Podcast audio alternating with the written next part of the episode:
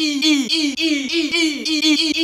aí, seus bisborres, eu sou o Unifrid, tudo bom, amigos? E pra quem não sabe, eu sou o criador dessa teoria Crybaby, que vocês vão ver agora. Eu resolvi fazer o seguinte, resolvi fazer um compilado que realmente né, eu fazia muitas partes desnecessárias, digamos assim, para dar mais um, um drama pra, pra teoria em si. Eu vou fazer um compilado dela inteira, caso vocês queiram ver ela inteira sem essas interrupções que eu tinha feito. Espero que vocês gostem. Se inscrevam no canal se você é fã da Melanie Martinez. Se é fã desse tipo de conteúdo, deixem nos comentários se tu gosta. Sintam-se livres para usar esse vídeo de referência com que vocês quiserem ou divulgar até ele, porque foi o meu maior trabalho até hoje e eu estou muito orgulhoso dele. Então espero que vocês gostem. Isso aí, valeu!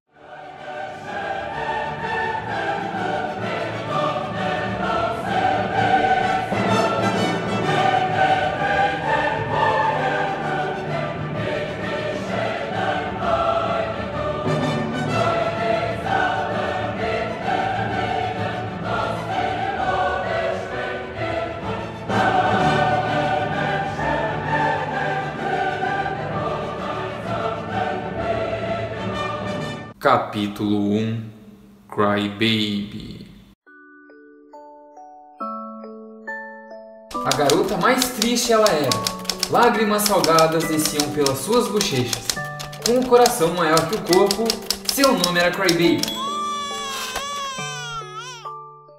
Assim começa a história desafortunada da nossa personagem. Apresenta-se em cena a sua mãe, prestes a dar à luz. Quando sua bolsa estoura, ao invés de água, doces caem sobre o chão. Ironia dramática. Para quem não sabe, ironia dramática ou sátira nada mais é do que uma ferramenta extraordinária de interação do público, ou seja, vocês. Ela coloca o espectador em situação muito privilegiada em relação à vítima, nesse caso, a própria Crybaby, que está prestes a nascer. A ironia dramática aqui se revela com os doces, que substituem o líquido amniótico presente em qualquer rompimento de bolsa. Ou seja, querem nos passar que esse nascimento vai ser belo, doce, açucarado, como qualquer guloseima genérica. Piada engraçada. Sabemos que a partir de agora nada doce acontecerá. Então é melhor você substituir esses doces por algo bem amargo, porque será sim o gosto dessa história, do começo ao fim. Uma enfermeira tenta levar a recém-nascida para sua mãe, sussurrando as palavras It's a girl, que, como vocês bem sabem, significa é uma menina. Entre as sussurradas proferidas, mistura-se o choro da criança. E sua mãe, que não se importa muito em ter dado à luz, apenas responde Oh, God, she's a crybaby. ou seja, ou é um bebê chorando. E rejeita o colo que aparentemente o bebê tá pedindo aos berros. Vale ressaltar que a enfermeira parece inteiramente sã, mesmo com o choramingo estando mais perto dela. E aparentemente se afeiçoa à criança, pois a põe para ninar logo em seguida.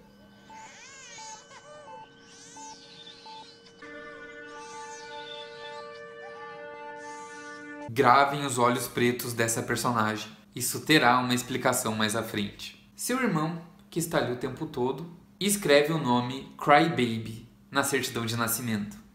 Ou seja, bebê chorão, tendo em vista que ela é uma bebê e chora muito.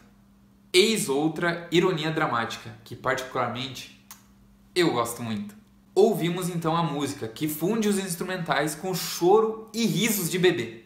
Logo no primeiro verso, já somos introduzidos à personalidade de Crybaby. You seem to replace your brain with your heart.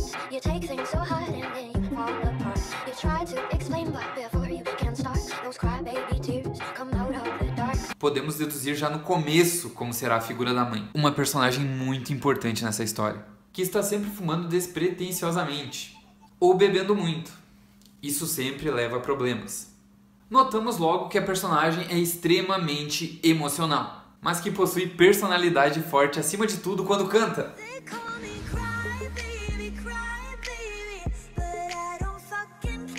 A prova de que Crybaby se confunde com a própria intérprete vem nos versos.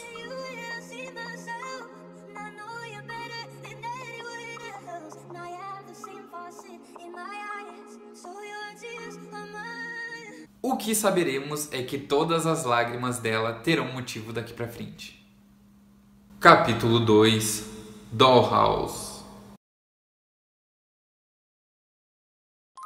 E em sua foto, casa perfeita, papai geme enquanto mamãe está bêbada. Seu irmão sempre vem pra casa chapado. Ela assiste sozinha em seu quarto.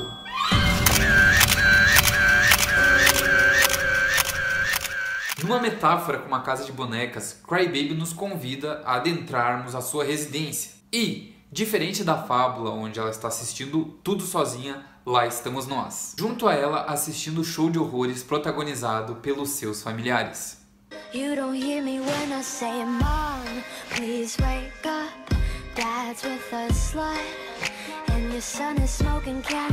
a situação é ainda mais crítica quando ela é obrigada a posar para uma foto de falsa família perfeita.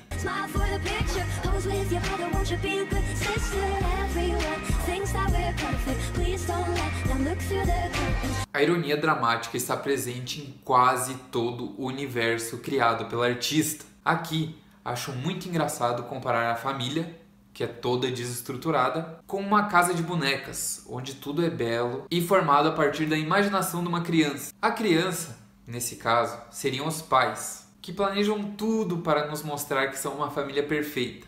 No final ainda é dito, mas acredite, nós vemos tudo. Capítulo 3 Cípica Ela vê mamãe tomar um drink em uma mamadeira rosa pink. Por isso você nunca pensaria que ela desmaiaria sob a pia.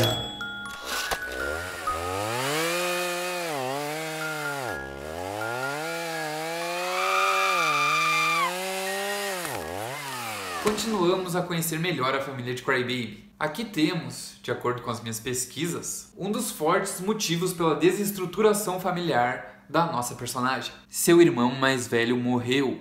Muitos, mas muitos são os que dizem que ele morreu de overdose. Besteira, na minha opinião. Tendo em vista que ele era usuário somente de maconha e é impossível ter uma overdose somente com essa droga. Acredito que o irmão da Crybaby tenha cometido suicídio por viver demais naquela família horrenda. Nem a maconha, que pode ser um tranquilizante, foi o suficiente. Podemos ver uma cena no vídeo anterior do seu irmão tendo um acesso de fúria.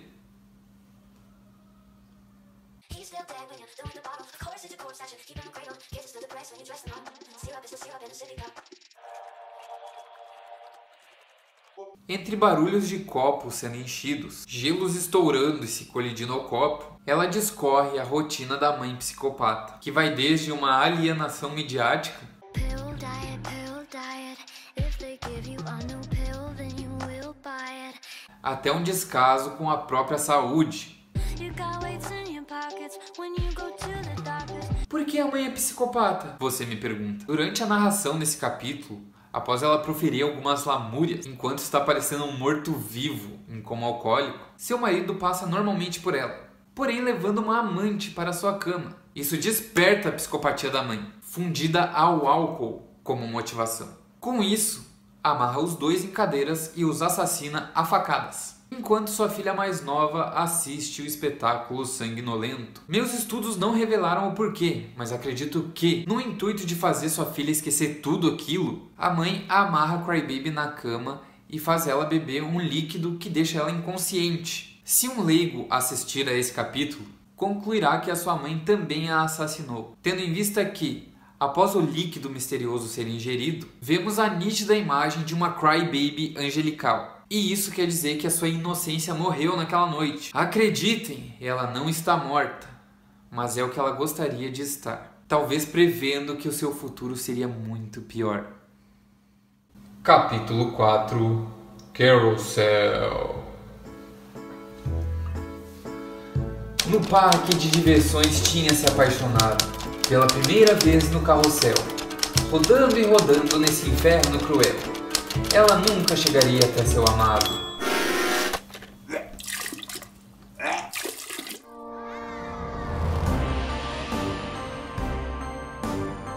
Após muito tempo de pesquisa árdua, ainda não descobri como Crybaby se livrou das garras da família.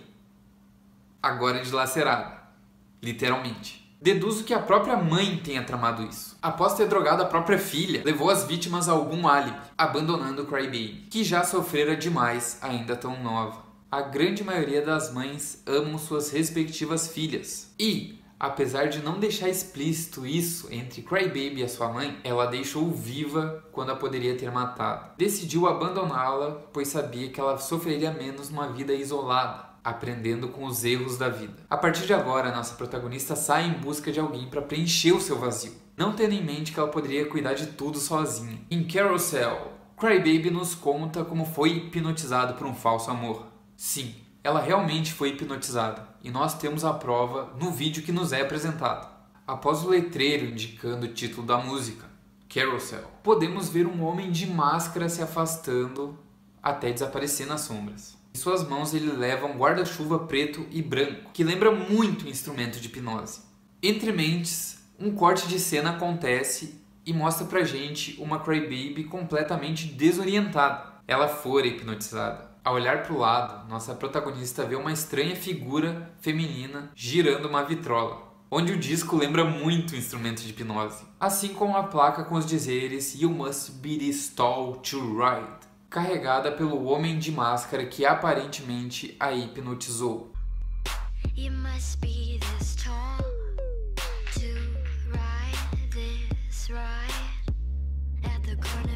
Acredite ou não, esse homem foi o qual Crybaby se apaixonou. E eu já vou explicar. O teor sexual nesse videoclipe é enorme e começa com a placa supracitada. Para quem não sabe, to ride significa cavalgar, que é muito utilizada para descrever uma conhecida posição sexual. Aparentemente, esse homem da máscara, o chamaremos aqui de Sr. Houdini, fingiu ser alguém que não era, apenas para conquistar a confiança de Crybaby. E a conseguiu, fazendo com que ela ficasse hipnotizada, mesmo quando ele tirou a máscara e se mostrou alguém completamente diferente do que ela conheceu. Quando ele está sem máscara, Crybaby continua vidrada no seu amor, porém aparentando estar cheia de dúvidas internas. Mas mesmo assim continua sendo um fantoche nas mãos dele. Ele volta a colocar a máscara quando ele vai falar com outras pessoas. A máscara tá literalmente nele nas cenas, mas é para fazer a gente chegar a essa conclusão. É uma metáfora para mostrar a maneira como ele age e consegue persuadir as pessoas. Como é no caso com o dono, todo tatuado da barraquinha da pistola d'água. Aqui temos outra cena extremamente sexual, onde vemos o Sr. Houdini segurando a pistola, enquanto jorra água para a boca de Crybaby, que se encontra no posto número 13, número extremamente importante para a história. Que, para a maioria das pessoas, o vê como um número representativo do mal agouro. Porém, na numerologia, ele é a personificação das transformações nas nossas vidas.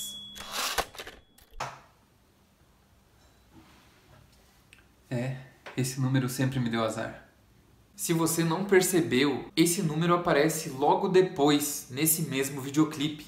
Em um take onde temos uma corrida de cavalo de brinquedos, por pouco o cavalo número 13 está passando o cavalo número 12. Se você está curioso, na numerologia, o número 12 é dado como o número da perfeição, pois 12 foram os trabalhos de Hércules, 12 são os signos astrológicos e 12 foram os cavaleiros da tábua redonda do mito arturiano. Já na tradição judaico-cristã, o número 12 é uma cifra sagrada, já que eram 12 os apóstolos de Jesus Cristo, 12 as tribos de Israel, 12 as portas da cidade de Jerusalém. Inclusive, a Bíblia nos diz que o número dos eleitos é 12 vezes 12 mil, uma cifra que representa a totalidade dos santos.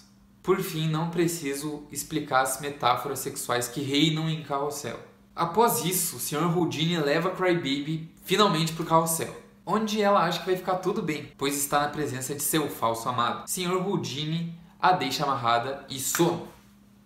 Enquanto Crybaby luta incessantemente para sair das amarras, vê que o Sr. Houdini está fora do carrossel, a olhando sadicamente com um sorriso sinistro. Ao vê-lo novamente, percebe que ele está usando a máscara e fingindo o que ele de fato não é e nunca será. Com um dedo apontando para ela, ele ri. Ele parece rir compulsivamente, enquanto influencia outras mulheres a fazer o mesmo. Crybaby se sente tão enjoada de estar nesse carrossel de mentiras que não aguenta ver o Sr. Houdini fazendo isso com outras garotas inocentes. E vomita num ato que transparece esgotamento e repulsa. Vale ressaltar que seu vômito é rosa, que, se você levar na analogia da psicologia das cores, representa esperança. Ou seja, por mais esgotada que ela esteja desse relacionamento abusivo, ela ainda tem esperanças de mudar alguém que, após muitas voltas nesse carrossel, descobre que é imutável. E como um déjà vu,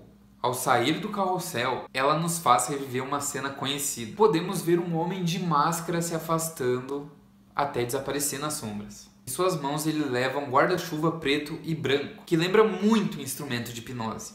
Entre mentes, um corte de cena acontece e mostra a Crybaby desorientada. Ela fora hipnotizada ou saíra da hipnose. Isso é o que faz esse clipe ser tão mágico. O começo e o final são os mesmos, nos deixando em certeza de quantas vezes Crybaby rodou nesse mesmo carrossel, até perceber que se mover em círculos não leva a lugar nenhum. Capítulo 5 Alphabet Boy Ela chorou até que pudesse ver que nada ele estava a valer. De todo o seu amor e ABCs, então em 1, 2, 3 ela soletrou Foda-se! É importante frisar que Alphabet Boy é uma das músicas mais geniais do álbum. A simbologia por trás de tudo nesse capítulo é com relação àquelas bloquinhas, bloquinhos, com as letras do alfabeto que a gente brinca quando é criança. Finalmente, Crybaby vê como o Sr. Houdini a deixa trancada no relacionamento abusivo. Na metáfora, ele é dono dos bloquinhos de brinquedo e se acha superior a todos. Por ser letrado, adora dar uma de parlapatório por cima da nossa protagonista. Parlapatório é uma palavra usada para condensar o significado de alguém que usa excessivamente palavras para expressar algo sem importância ou sem conteúdo. Na psicopatologia, estudam-se muito pessoas parlapatórias, o que aqui faz muito sentido. Um garoto psicopata atacando psicologicamente uma garota para ela se sentir inferior e ser submissa a ponto de idolatrá-lo e fazer tudo o que ele quiser. Não é muito diferente do mundo real. Porém, o carrossel já deu muitas voltas e Crybaby está exausta de viver tudo novamente. Resolve dar um basta e mandar tudo de volta.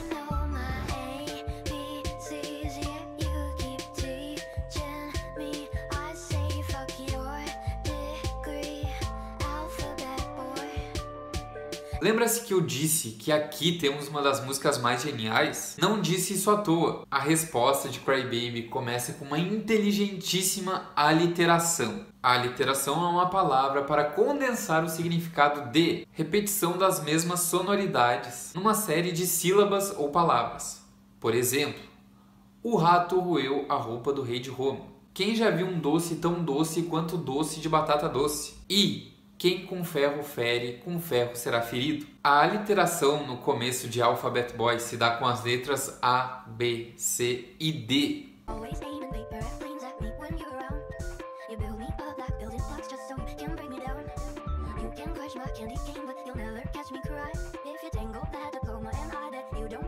Bem como seu título.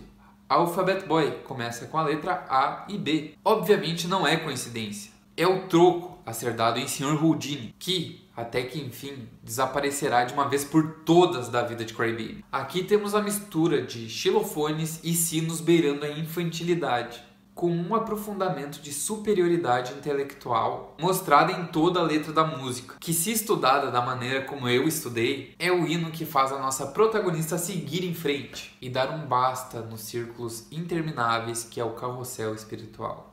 Capítulo 6 Soap Ela conheceu um novo menino e se encheu de ilusão. Ela falou demais e isso a fez engasgar. Então lavou a boca com sabão, para que ele a corda não pudesse puxar. Agora temos uma Crybaby ainda inocente, conhecendo um novo garoto. Seu nome é Johnny, e conforme o vídeo nos mostra metaforicamente, Nossa protagonista fora descuidada mais uma vez e acabou confiando cedo demais em alguém. Como se a própria Crybaby fosse a banheira, deixou a torneira aberta por tempo demais e disse coisas precipitadamente, fazendo com que Johnny ficasse muito assustado, como se tivesse levado um tremendo choque. Não estava preparado para ouvir tanto. Minhas pesquisas não levaram ao que exatamente Crybaby falou, contou pro Johnny. Mas minha intuição me diz que foi tudo, desde a família extremamente problemática até o relacionamento extremamente abusivo. Como bolhas, as palavras iam saindo e se perdendo no ar, até desaparecerem dentro do ouvido do novo namorado. Cansada de aguentar tudo calada, falou coisas que não devia. A própria música nos apresenta um refrão com efeitos sonoros de bolha estourando, como se fossem as palavras de Cry Baby se propagando no ar.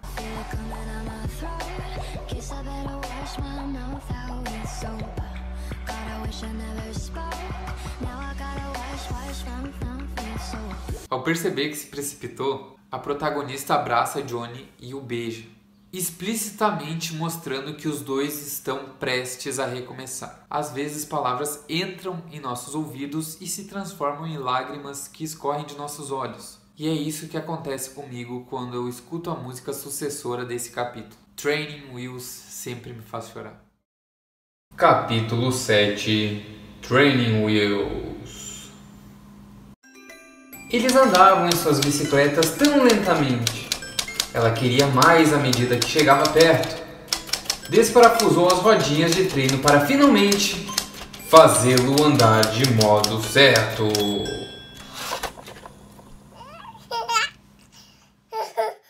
Escuto essa música enquanto escrevo e é impossível não me emocionar com o tom angelical da performance e voz da artista. Sem vergonha nenhuma eu confesso que estou às lágrimas mais uma vez. A pureza e o amor que sinto brotar de Crybaby durante as melodias proferidas por cada frase em sua música mais bela.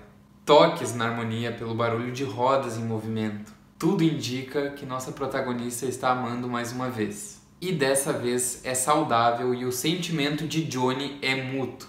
A música trata da entrega do relacionamento em si e como abdicamos de coisas em prol da relação amorosa, o que inevitavelmente nos deixa vulneráveis, como Crybaby e Johnny andando sem as rodinhas de apoio, se machucando, brigando, mas no final se entendendo e dando a Crybaby a felicidade que ela tanto merece. Mais uma vez eu repito, comprovando que eu não tenho medo de dizer que eu me emociono toda vez que eu escuto a harmonia e o jeito que ela passa o amor dela pra gente.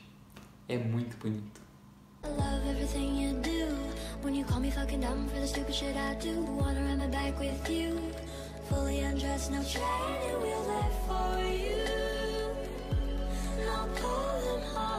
I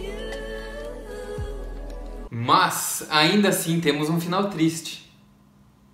Pois é, eu avisei, hein? Com nossa protagonista querendo se entregar totalmente ao garoto agora que anda de bicicleta sem as rodinhas. Em vez de ele levar ela na garupa, ele desaparece e a abandona, seguindo sua própria vida, deixando Crybaby solitária mais uma vez. Quando o amor é recíproco e nos trouxe coisas maravilhosas, a dor da separação é muito maior.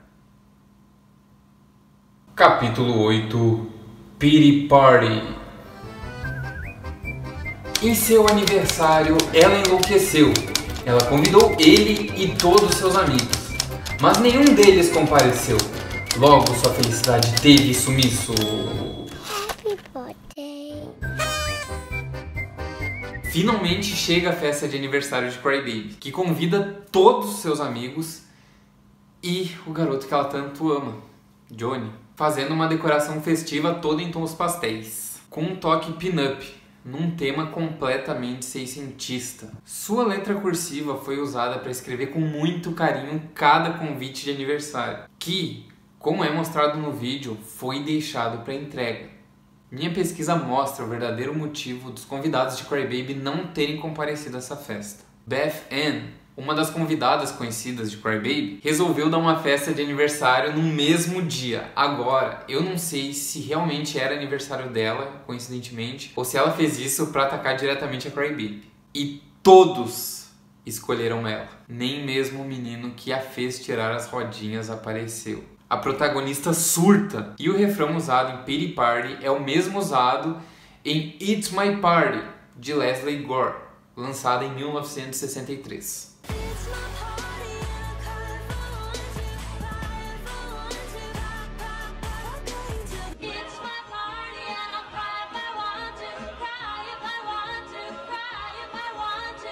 É incrível a ligação entre as duas músicas. Não é à toa que foram usados tons dos anos 60 na Fast Cry Baby. No tocante à música de Leslie Gore, ela também chora porque Johnny não apareceu.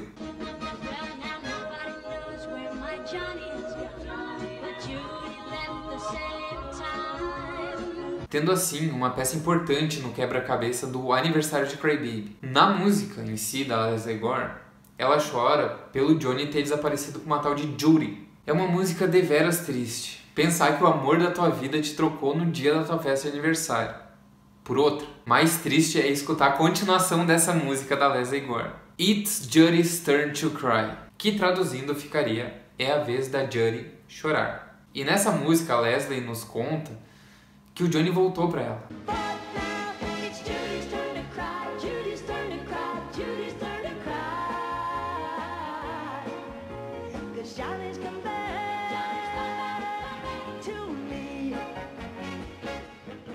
Você pode achar que é um final feliz, porém ficar com uma pessoa que te fez tão mal a ponto de tu chorar na tua festa de aniversário é digno de pena. No universo de Leslie, Johnny fica com ela e não com a Judy. Crybaby em seu aniversário teve mais sorte. Pelo menos seu Johnny não tem tamanha cara de pau. Ele nunca mais apareceu. Nossa protagonista começa a delirar, se perguntando, caso conhecesse melhor os convidados, eles estariam junto com ela no momento que ela mais desejava, sendo o momento sua própria festa de aniversário. Ela começa a falar sozinha, como se os amigos dela estivessem ali junto. Realmente é uma festa de dar pena. Num acesso de fúria, Crybaby destrói o recinto e diz que chorará até as velas queimarem o local. Quando ela apaga as velas, acende um cigarro provável influência da mãe. Nos é mostrado que a casa dela realmente começa a pegar fogo. De duas, uma. Ou isso está acontecendo na mente de Crybaby, ela gostaria daquele momento, ou ela bota realmente fogo apenas nas cortinas, só para ela aproveitar um pouco esse momento insano dela. Mais uma vez ela continua viva, se perguntando se vale a pena continuar existindo sem motivo nenhum. Infelizmente, ela opta por seguir em frente, trazendo à tona a experiência mais traumatizante de sua vida. Capítulo 9 Tag You Read Uma garota solitária tão vulnerável. Para sua casa, ela caminha sozinha. O lobo mau sorveteiro sabia e levou-a para sua casa detestável.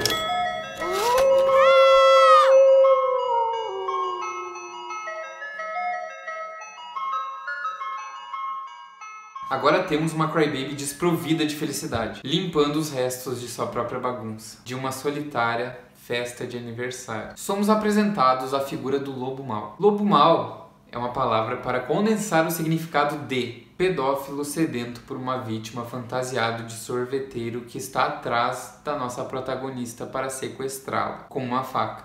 Não encontrei um motivo pelo qual o lobo mau perseguiu Crybaby e não outra criança, mas deduzo que o criminoso tenha observado por algum tempo antes disso e tenha constatado que ela morava sozinha. Ou seja, é uma presa mais fácil. Agora, como na história da Chapeuzinho Vermelho, só faltava o lobo mau encurralar Crybaby. Nossa protagonista vai até o supermercado, obviamente para pegar suprimentos para sua casa.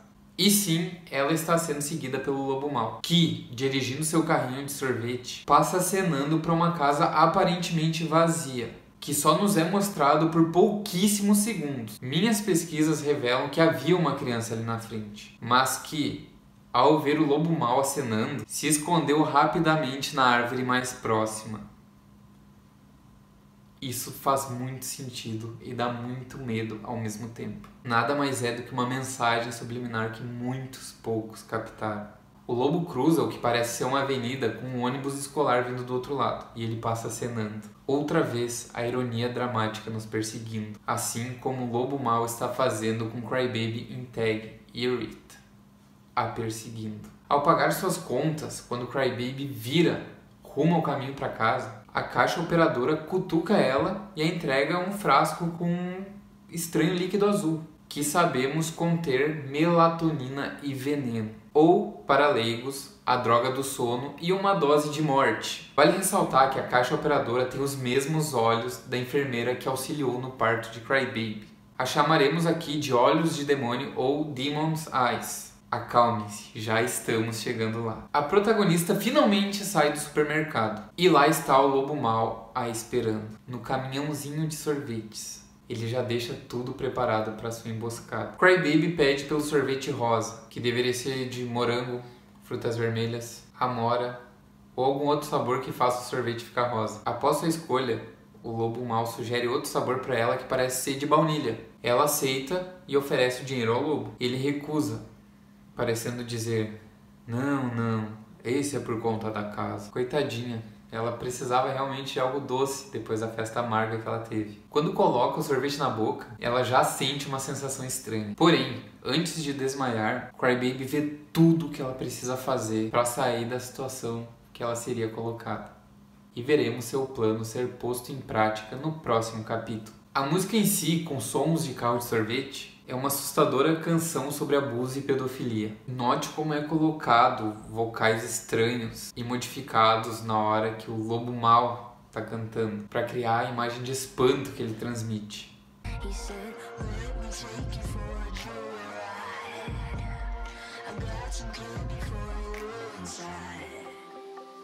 Para quem não sabe, a tradução de tag e reads seria algo como pega, tá com você, que provavelmente eu e você já falamos muito ao brincar de pega-pega com os nossos amigos. Acontece que agora está na vez do lobo mal pegar Crybaby. Mas, tendo em vista que é um jogo simultâneo, a vez dela já está chegando. Capítulo 10 Milk and Cookies Ela ficou trancada e criou um plano para matar o lobo mau sorveteiro tirando. Ele ordenou que ela fizesse um petisco. Seus biscoitos e leite deixaram no arisco.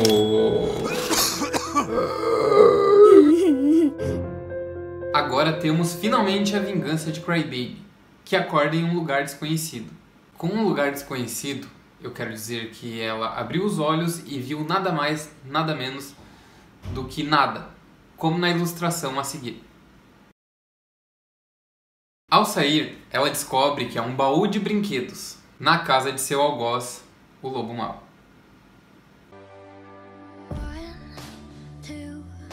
A mesma cena nos é mostrada várias vezes durante esse episódio, sendo ela uma cabeça de Crybaby dentro de um pote de doces em cima de uma mesa. Acredito que o verdadeiro significado disso esteja na música anterior.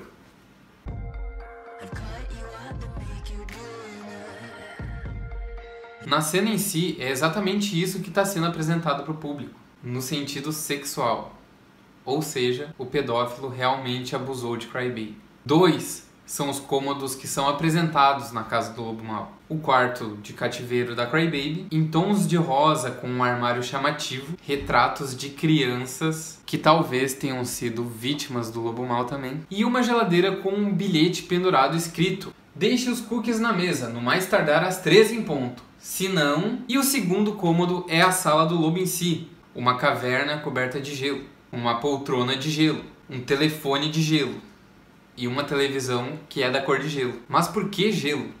Você deve estar se perguntando. E sim, eu tenho uma resposta para isso. Como todo mundo sabe, o gelo provém da água, elemento da protomatéria. Ele é símbolo da alma. O gelo é a água transformada, modificada, congelada, morta. Portanto, é o fim de todos os desejos. Desvanecimento, apatia, desprezo, todos têm a ver com o lobo mau. Na linguagem da simbologia, o gelo também pode significar desejo sexual reprimido. É sério. Crybaby parece que vai desabar a chorar, porém recupera a sanidade e vai preparar os biscoitos. Enquanto ela cozinha, o antagonista está assistindo tudo pela sua TV, uma metáfora de como um pedófilo vigia os passos da sua vítima. Num descuido, o lobo atende o telefone e desfoca a atenção da Crybaby, que, sem pensar duas vezes, despeja o líquido que estava no frasco que a Olhos de Demônio entregou para ela anteriormente. Os biscoitos saem do forno às três em ponto e Crybaby coloca a bandeja sobre a mesa. O lobo mau entra pelo armário. Analogia aqui usada para comparar ele ao monstro do armário, o bicho papão, que normalmente as crianças sentem muito medo. Não olhe para o seu armário agora. Antes de comer os biscoitos, o lobo ainda toca nos cabelos de Crybaby, que se sente extremamente relutante quanto a isso. Fica bem explícito isso, tá, gente? Mas finalmente ele come um biscoito e começa a engasgar desesperadamente. A protagonista começa a atacá-lo e despeja leite no seu rosto. Com o som da sua canção de ninar, ela mata o lobo mau e sai daquele lugar rapidamente. Apesar de ter sido a Chapeuzinho Vermelho, Crybaby também foi o lenhador. Ou melhor, a Olhos de Demônio foi, convenhamos. Ela já previa que algo assim iria acontecer e tem sim uma explicação plausível. Capítulo 11 Pacify Her Escapou e já não era a mesma desde o acontecido. Ela seduziu um garoto comprometido e em seu nome todas pacificou. Não por amor, apenas jogou.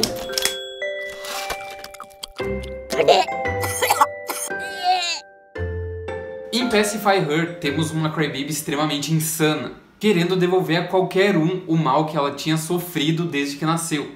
Aqui nesse capítulo a gente vai ser introduzido a dois novos personagens. E muitos de vocês encheram literalmente o meu saco falando que, por causa dessa imagem, é comprovado que quem persuadiu o lobo para pegar Crybaby foi a Basic Beat, que vai aparecer daqui a pouco. Ou muitos dizem que é Beth Ann também. Gente, essa imagem não é original. Ela foi feita por um fã. Tá certo? E bom, não é só isso. Também muita gente me falou que foi a mãe da Crybaby que entregou ela para um pedófilo, tendo em vista a parte da música.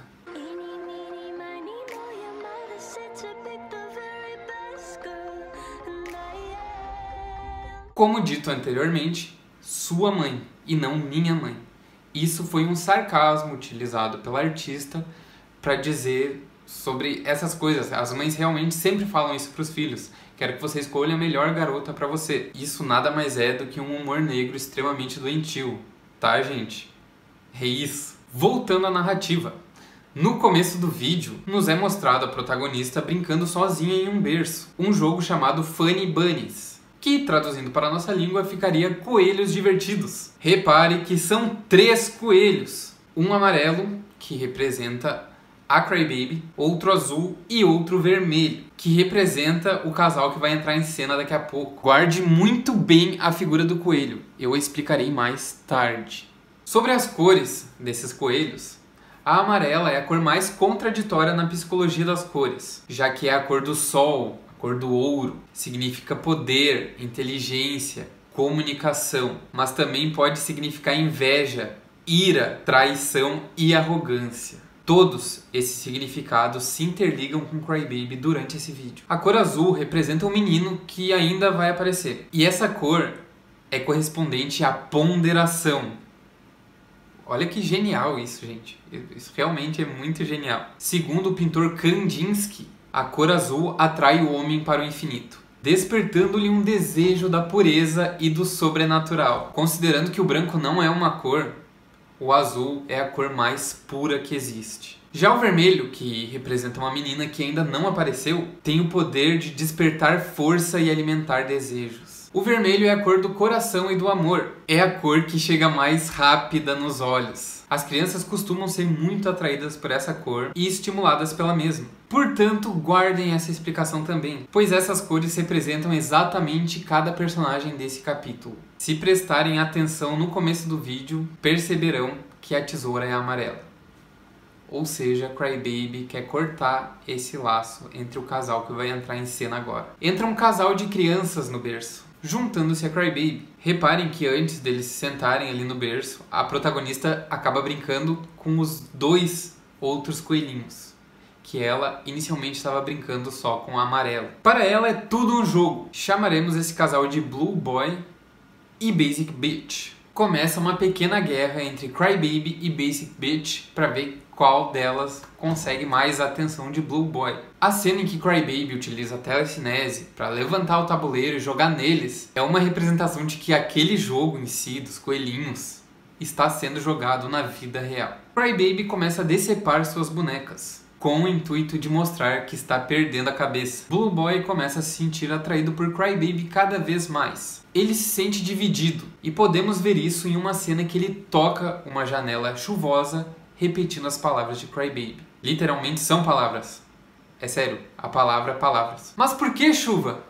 Eu tenho a resposta. Se prestarmos bem atenção nos filmes, em qualquer filme, um filme genérico, tá? Em momentos de mudança, uma virada na história, uma chuva ou tempestade acontece. Nesse momento, a história toma um rumo diferente, que conduzirá ao clímax, a conclusão do protagonista, que nesse caso é o Blue Boy, que está dividindo, ponderando entre as duas. Por isso a cor azul. Crybaby perde totalmente a cabeça, que é mostrado literalmente isso no vídeo. Isso faz com que Blue Boy mude sua atenção diretamente para Crybaby, somente para Crybaby. E quando a Basic Bitch tenta dar um beijinho no namorado dela, Crybaby a pacifica finalmente com uma chupeta. Eu não sei se tu notou isso, mas repare que a chupeta é amarela e azul, ou seja, as cores de Crybaby e Blue Boy, enfim, juntas. No momento em que o novo casal será formado, Basic Bitch para na frente de seu namorado e mostra seus seios a ele, que volta a ficar vidrado em sua namorada.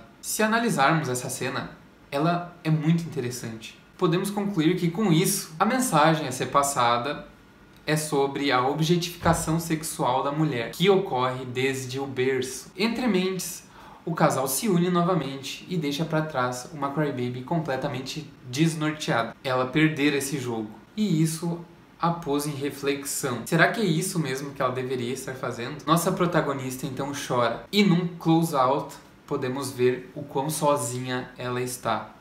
E sempre foi. Capítulo 12 Mistress Potato Head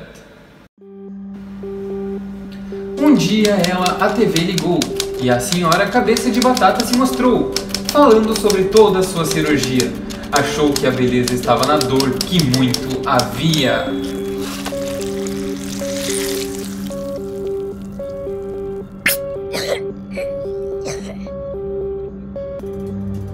Crybaby volta para sua casa e decide assistir um pouco de TV enquanto lancha, e se depara com dois comerciais sobre estética. Em um deles, pílulas de emagrecimento mostram como deve ser o padrão de beleza feminino. Em seguida, para complementar, o próximo comercial mostra uma negra vestindo uma peruca loira. O padrão de beleza feminino tende a fazer com que as mulheres queiram ser loiras e magras. E Crybaby foi uma a cair nessa armadilha. Ela vai aos prantos pro banheiro para tomar pílulas de emagrecimento e coloca em sua cabeça uma peruca loira, bem como enche seu sutiã com papel higiênico para que seus seios pareçam mais volumosos. Então ela se olha no espelho e dá um sorriso, como se ela estivesse se achando linda naquele momento. Apesar de, na verdade, estar horrível. Ela volta para assistir TV e se depara com o programa da Senhora Cabeça de Batata, que está prestes a começar. O programa é todo em tons de rosa, que simbolizam a tranquilidade, o carinho, o encantamento e a delicadeza. A senhora cabeça de batata vai até a casa de seu namorado, que a recebe com flores. Ao subirem para o quarto, ele dá para ela dois presentes. O primeiro, um colar com muitas joias, que aparenta ser muito caro, e outro presente mais estranho, uma cirurgia de facelift marcada para o dia 31 de outubro às 9 horas. Essa também é a data comemorativa do Dia das Bruxas. Entenda como quiser. Na numerologia, o 9 representa a realização total do homem, com todas as suas aspirações atendidas e seus desejos realizados. Antes de dormir, a senhora cabeça de batata toma sua pílula de emagrecimento. Chega então o esperado dia da cirurgia e o senhor cabeça de batata fala pro médico tudo o que deve ser feito em sua amada. Não coincidentemente, o cirurgião da senhora cabeça de batata é o mesmo coelho que realizou o parto de Crybaby. Guardem bem a figura do coelho. Falta muito pouco para que isso seja explicado. Após a cirurgia, a senhora Cabeça de Batata volta para casa e vai dormir. E o senhor Cabeça de Batata corta os cabelos dela do jeito que ele quer. Ao acordar, ela fica desesperada. Ela surta, sem saber o que aconteceu. Seu namorado aparece para confortá-la e tira os curativos restantes da cirurgia. Quando o resultado é mostrado, o senhor Cabeça de Batata fica inconsolável. Ele não gostou daquilo e ainda entrega para a senhora Cabeça de Batata uma peruca loira, pois acha que ela ficará melhor daquele jeito. E ela mais uma vez atende o pedido, fazendo tudo que está ao seu alcance para que seu namorado fique melhor. Ao ficar sozinha no quarto, ela vai pro espelho se maquiar. E ao ver como estava diferente, ela lembra de como ela era linda antes daquela cirurgia que a transformou em um verdadeiro monstro do Dia das Bruxas. Maquiada, ela se sente melhor e vai até o outro cômodo da casa, mas o que ela vê acaba a destruindo completamente. O senhor Cabeça de Batata estava com uma nova namorada, uma pacificadora. Reparem sua roupa toda amarela. A senhora Cabeça de Batata se desespera mais uma vez. E com isso conclui que ela não deve fazer as coisas somente para agradar o seu namorado. Ela precisa se amar acima de todas as outras coisas. Fim de programa. Então voltamos a ver Crybaby, que rapidamente tira a peruca e os enchimentos dos seios. Ela definitivamente não quer mais ser uma pacificadora. Ela não quer mais viver tentando agradar os outros. Agora Crybaby nos mostrará sua verdadeira identidade. Ela finalmente aceitou ser quem ela realmente é. E tudo será explicado de uma vez por todas. Capítulo 13 Mad Hatter Crybaby se pôs a sentar e discordar. Imperfeita, insana e emocional ela tinha de estar. Mas ela se sente segura ao saber que não há ninguém que ela preferiria ser.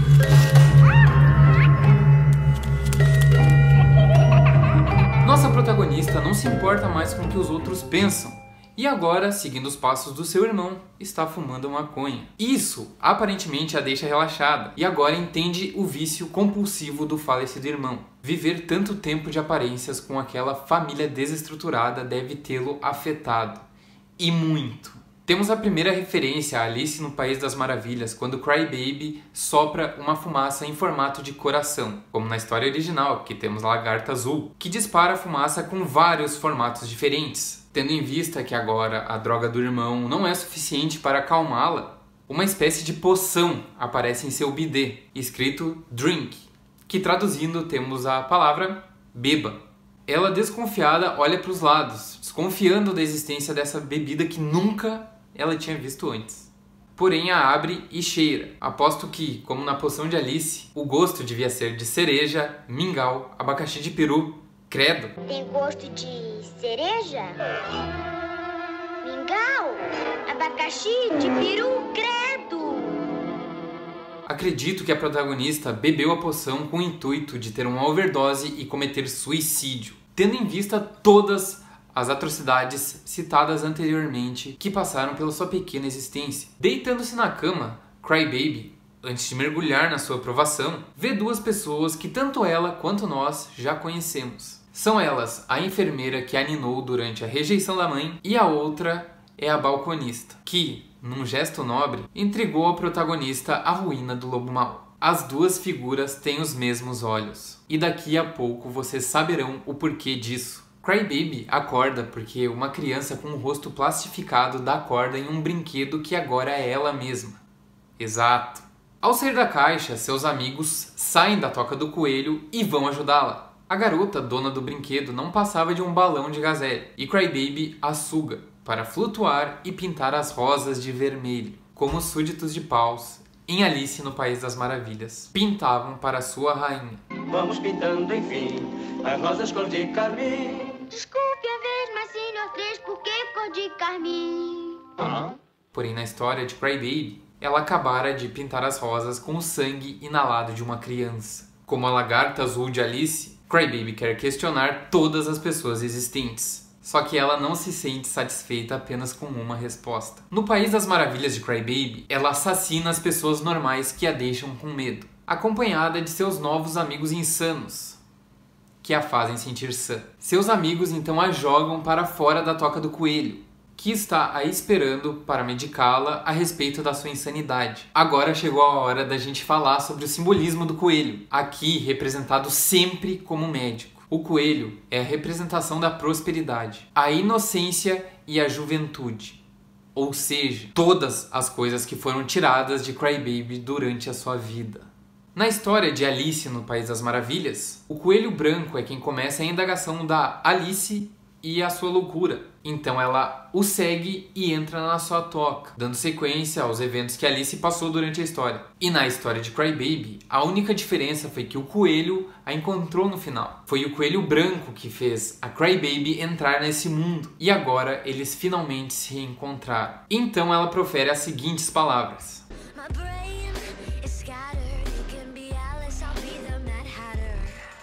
A metáfora por trás dessa frase é incrível e ela está falando isso para todos nós. Na história original, a Alice fica questionando a existência de todos os eventos que ela passa, enquanto o Chapeleiro Maluco, que é um humano que também está no País das Maravilhas, é engolfinhado pela sua própria loucura. Ele simplesmente abraça ela e a aceita, porque lá ele poderia ser ele mesmo, enquanto Alice voltaria para o mundo normal e fingiria ser uma pessoa que ela não é. Agora voltando pro videoclipe, após aquilo, os amigos de Crybaby invadem o local e a protagonista salta pra cima do coelho branco. Ou seja, foi o coelho que fez ela entrar nesse mundo normal que ela tanto teme. E o destruindo seria a metáfora perfeita para mostrar que ela tá abraçando esse novo mundo dela, como o chapeleiro maluco fez em Alice no País das Maravilhas. Entre mentes, nos é mostrado uma cena da Crybaby caindo em cima de uma mesa do chá da tarde, assustada. E antes que ela pudesse ser consumida pelas pessoas normais novamente, seus amigos a salvam, esfaqueando todos eles. Não é à toa que Mad Hatter encerra o álbum sendo a música de número 13, que, como a gente viu antes na numerologia, representa a personificação das transformações nas nossas vidas. Assim como não é diferente em Mr. Potato Head, que é a número 12, que é o número da perfeição, que a senhora cabeça de batata tenta a todo momento buscar a perfeição para seu namorado. Tudo tem uma ligação. Finalmente, Crybaby encontra seu país das maravilhas. Todo colorido e com guloseimas que ganham vida. E nem eles são poupados da nossa protagonista, que finalmente ficou segura ao saber que não há ninguém que ela preferiria ser. Assim como Alice, Crybaby desperta de um sonho e lá estão as figuras já mostradas no começo do vídeo, a esperando pacientemente. Agora Crybaby também apresenta o mesmo olhar delas. Ou seja, finalmente caiu na toca do coelho e encontrou o país das maravilhas. Ela é uma Alice mais consciente, que abraça a loucura dela ao invés de questioná-la. Os olhos das três são os mesmos dos amigos de Crybaby no sonho.